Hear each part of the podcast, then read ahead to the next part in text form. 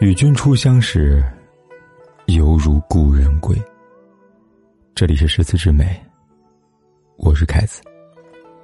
如果你想第一时间收听我的节目，并获得节目的完整文稿，你可以订阅我的微信公众号“凯子的诗词之美”。每晚十点，只为你读诗。涉江采芙蓉。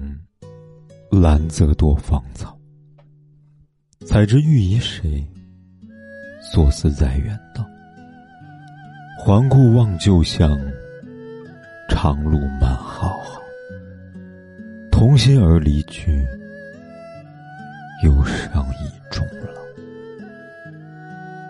世界上最遥远的距离，不是我不能对你说我爱你，而是彼此相爱，却不能在一起。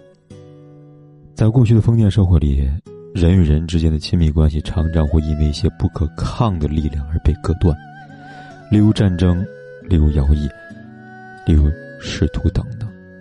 加上交通不便，以致多数的亲人或者夫妻一旦分别，就要很久才能见面，甚至是分别的时候都不知道什么时候才能再见，或者说还有没有可能可以再见。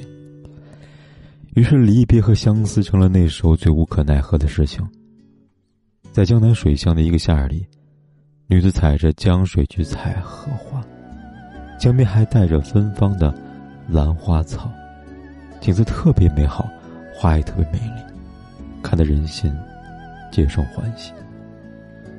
我采了许多，我心爱的人一定会喜欢，只是他在那么遥远的地方，我想送给他。却只能孤芳自赏。写到这里，话锋一转，似乎又转变成了丈夫的视觉。男子回头看看回故乡的路，漫长遥远的无边无际。我们明明相爱，却不能在一起，想起来又伤感。难道我们就要这样愁苦、忧伤，一直终老异乡？好在。我们再也不会经历以前那种分离后相见无期的痛苦，但谁能说分离不是苦呢？